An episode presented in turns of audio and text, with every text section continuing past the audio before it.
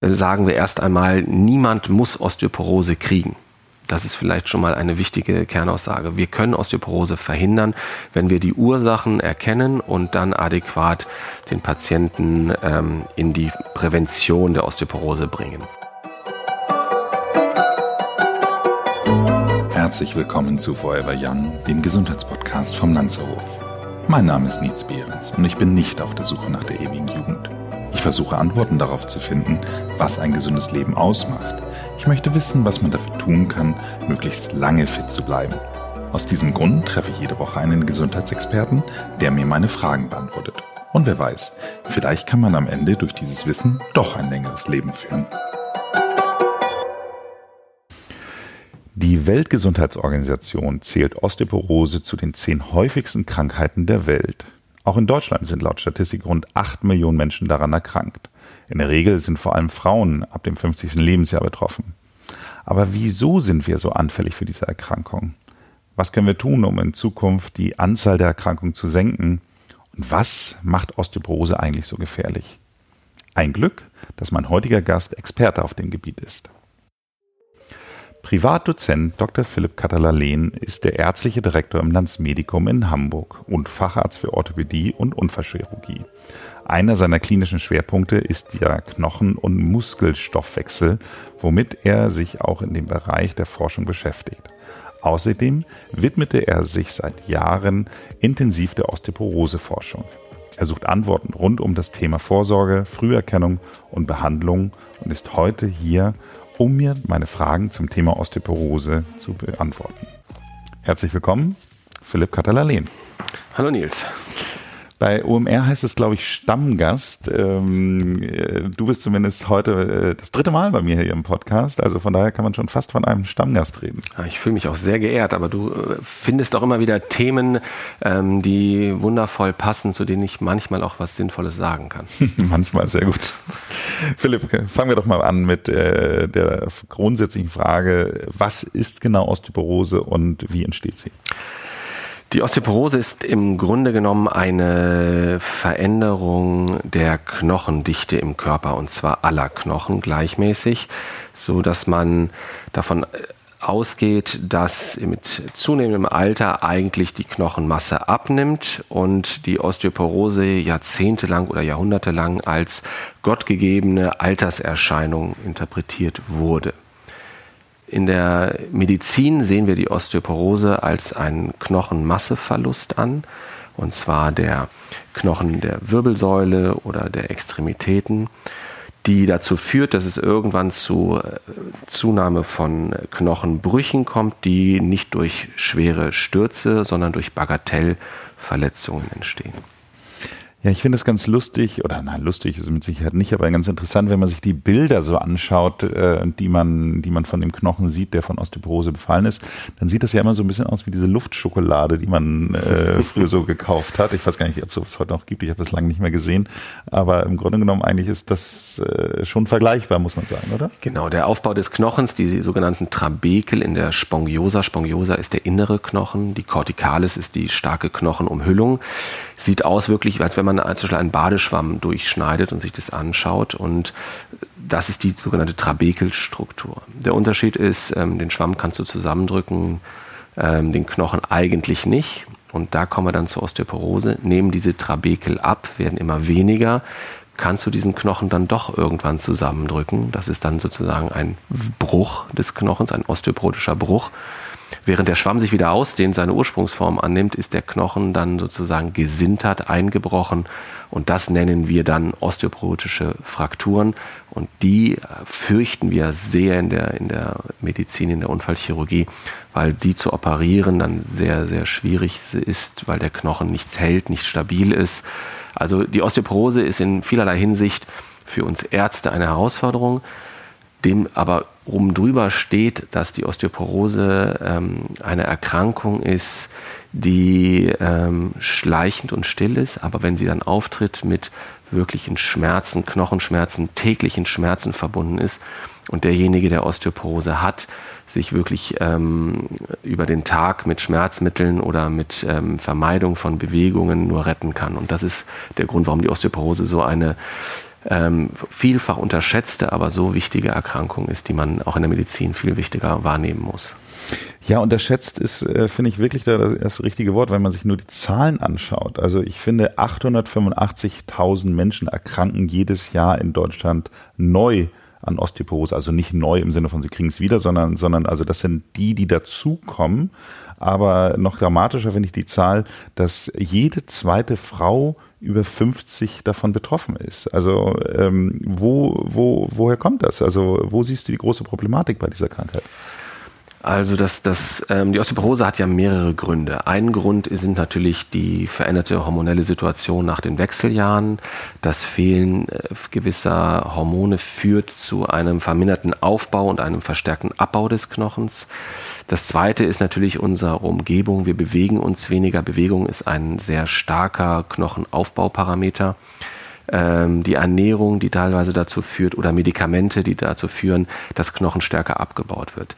In Deutschland ist es wirklich so, dass jede zweite Frau unter Knochenmangelsyndrom, beziehungsweise das ist die Vorstufe dann zur Osteoporose, leidet und es ähm, dazu führt, wenn man nicht rechtzeitig etwas dagegen unternimmt, dass diese Erkrankung dann in so einem hohen Maße auftritt. Also Knochen baut regelhaft im Alter ab und das kann man aber medizinisch, das kann man heutzutage früh erkennen und dementsprechend früh dagegen vorgehen.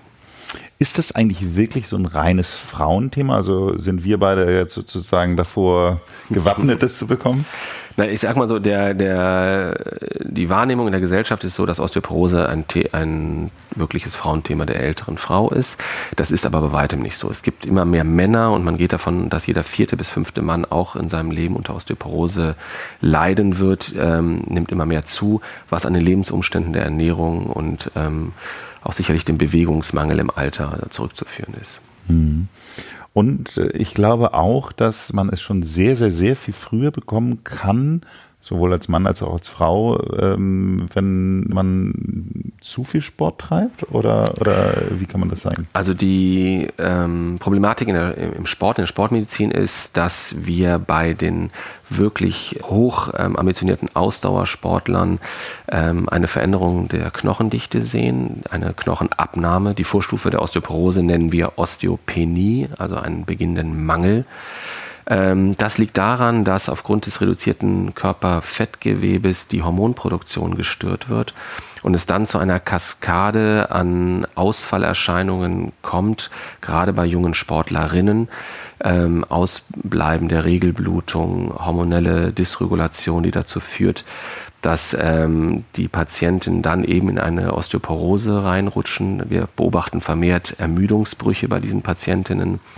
Und dieses, dieses ähm, Problem ist, ähm, kann dramatische Folgen haben und ist extrem wichtig, früh erkannt zu werden und in der Sportmedizin auch früh behandelt zu werden. Gut, das ist aber dann ja wirklich Extremfälle. Also nicht, dass jetzt ich jetzt alle zurücklehnen und sagen, ha, habe ich immer gesagt, Zusport ist ungesund, Nein. sondern äh, Bewegung ist normalerweise eigentlich eher der Schlüssel äh, dagegen. Genau, die Bewegung ist eine wichtige Säule in der Therapie oder in der Vermeidung der Osteoporose, weil durch die Bewegung und die Muskelaktivität, jeder Muskel ist an einem Knochen angeheftet, die, der Knochen aktiviert wird, die Knochenzellen Signale bekommen, Knochenaufbau zu leisten. Und das im Grunde genommen ist eine der, der Grundlagen für die Vermeidung oder die Therapie der Osteoporose.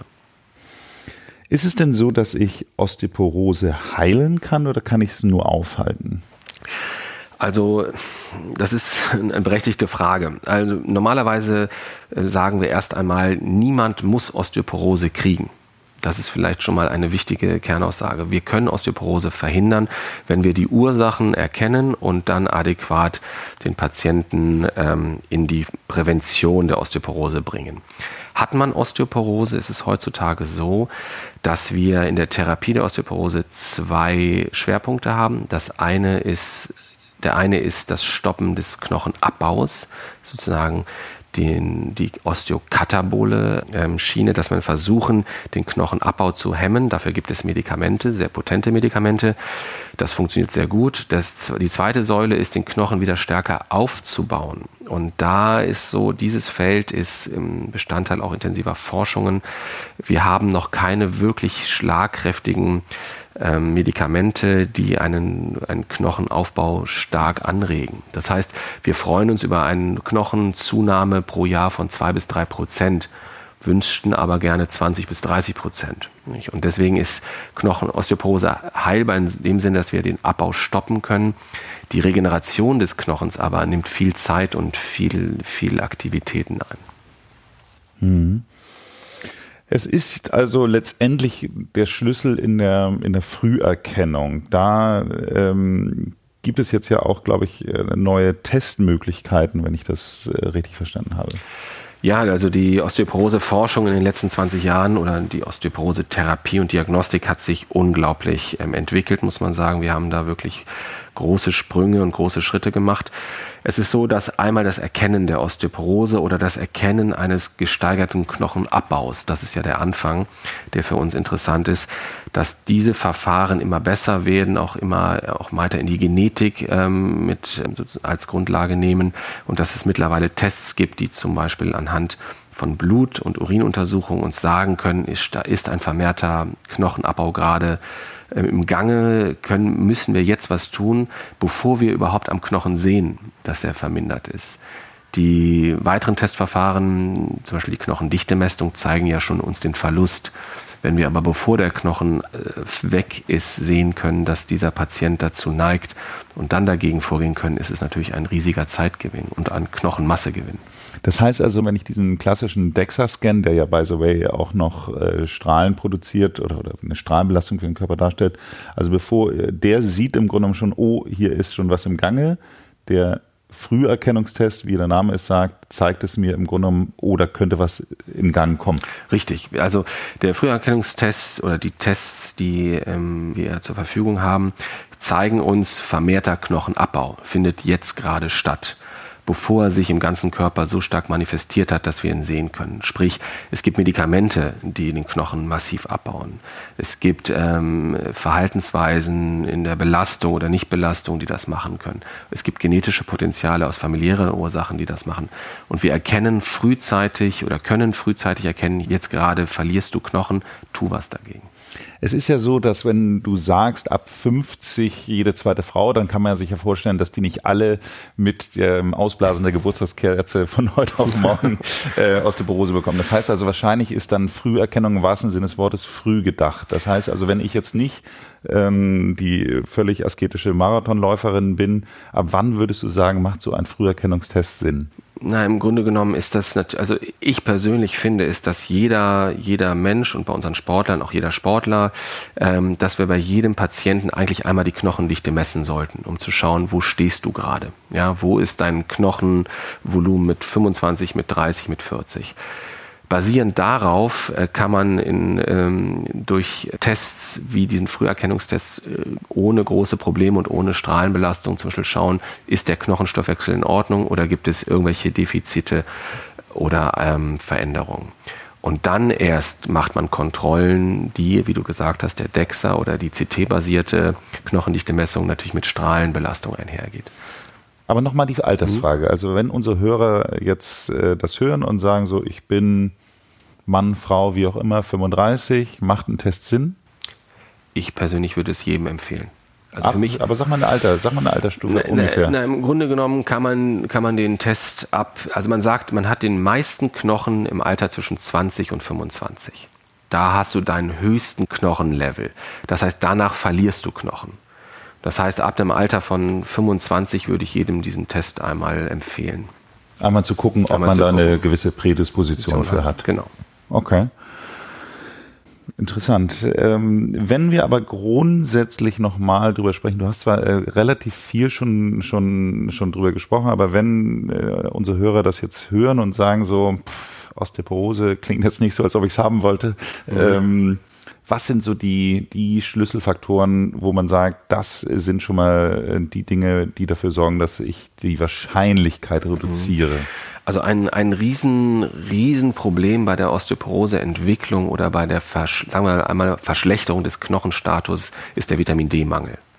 Das heißt, wenn wir darauf achten, dass wir ausgiebig oder ausgewogene Nahrung und Vitamin D-Substitutionen in unseren Alltag integriert haben, dann schützen wir unseren Knochen. Da gibt es eine extra Folge zu, ist übrigens eine unserer erfolgreichsten Folgen, die wir bisher hatten. Also von daher äh, unbedingt hören werden, auch mit Philipp. Äh, ja, in der Tat, es ist die Grundlage, es ist die Grundlage des Schutzes des Knochen, dass wir die hormonelle, also das Vitamin D substituieren und die hormonelle ähm, Stoffwechselsituation dadurch verbessern. Das ist der erste Punkt. Der zweite Punkt ist sicherlich Bewegung. Wir sehen, dass Patienten, die eine, eine ausgiebige und ausreichende Bewegung absolvieren, und damit meine ich Fahrradfahren, viel spazieren gehen, Seilspringen habe ich immer gerne bei den Patienten, die es können, als einen unglaublichen Aktivator der Knochenbildung ähm, propagiert. Kann aber nicht jeder und ist auch manchmal auch zu gefährlich. Aber ähm, alles, was, was äh, Aktivität auf den Knochen, auf die Muskulatur bringt, ist eine Vorbeugung. Dann muss man natürlich genetische Komponenten immer im Hinterkopf haben, dass man durchaus familiär schauen muss, gibt es da Osteoporose in der Familie oder nicht. Dann würde ich mich auf jeden Fall mal einer Knochendichtemessung und einem Vorbeugetest ähm, unterziehen. Ähm, und Medikamente. Wir wissen zum Beispiel, dass der, dass der ähm, Gebrauch von Magensäureblockern, die ja gerne genommen werden, weil die Leute Sodbrennen haben oder ähm, dass, dass Magensäureveränderungen zu einer verminderten Kalziumaufnahme und zu einer Verschlechterung des, der Knochendichte führt. Wir wissen, dass Schilddrüsenpräparate über lange Jahre zu Erniedrigung der Knochendichte führen und ein Prädikator für eine Ost Entwicklung der Osteoporose sein können. Wir wissen das natürlich bei Cortisonpräparaten, die immer wieder auch als Salben regelhaft genommen werden. Und wir wissen es natürlich auch bei allen onkologischen Therapien oder den Therapien, die in alle aufbauenden Stoffwechselprozesse eingreifen. Also wenn sowas in, in, in der Anamnese, also in der Geschichte des Patienten auftaucht, ist ähm, ein Fokus auf den Knochen unbedingt gegeben und wird leider immer noch auch von den Hausärzten ähm, von denen, die es wissen, wird es sehr gut gemacht, aber bei vielen ist es noch nicht gang und gäbe. Ernährung habe ich aber auch gehört, dass äh, Fehlernährung, gibt es da irgendwas, wo du sagst, das ist jetzt so der, also wenn man viel, keine Ahnung, Zucker isst oder sowas, dass das besonders schlecht ist? Oder? Ne, Im Grunde genommen ist alles das, was die Kalziumaufnahme bzw. die Vitamin D-Aufnahme verdrängt, ähm, ein Problem. Also man kann nicht so sagen, jetzt der übermäßige Cola-Genuss ist ein Phosphaträuber und macht den Knochen schlecht. Ja, theoretisch könnte das funktionieren, aber das ist, glaube ich, in, in Mengen, die keiner von uns zu sich nimmt. Es gibt natürlich ähm, Mangelerscheinungen, die das verursachen. Das ist ja, wenn die Ernährung sozusagen eben ähm, nicht berücksichtigt, äh, ausgewogene Calcium, Phosphat und Vitamin D-Aufnahme. Meine letzte Frage ist äh, eine, die äh, würde mich mal wirklich interessieren, ob du die schon öfter gehört hast, aber haben Arthrose und Osteoporose irgendetwas miteinander zu tun? Das ist eine lustige Frage, weil es ganz gerne mal verwechselt wird oder ähm, auch nicht ähm, auf, ähm, miteinander in Zusammenhang gebracht wird. Also, die Osteoporose ist der Knochenabbau, der Knochenschwund. Eine Arthrose ist eine Veränderung des Gelenkes, eine Abnahme der Knorpelschicht und damit ein Verschleiß des Gelenkes. Normalerweise hat das miteinander nichts zu tun, aber es ist natürlich so, ist der Knochen schlechter, nimmt natürlich die, der Knochen im Gelenk auch an Stabilität ab und es kommt zu Veränderungen, die dann zu einer Arthrose führen können. Grundsätzlich hat es aber nichts miteinander zu tun.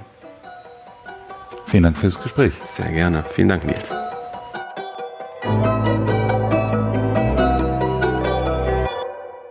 Meinst du, ich soll auch mal so einen Früherkennungstest machen? Hast du noch keinen? ich denke drüber nach. Sehr gut. Und beim nächsten Mal geht es in Forever Young um das Thema Hypnose. Unsere Expertin Barbara Brandner erklärt uns, welche Macht das Unterbewusstsein auf unsere Handlung hat. Bis dahin machen Sie es gut und bleiben Sie gesund.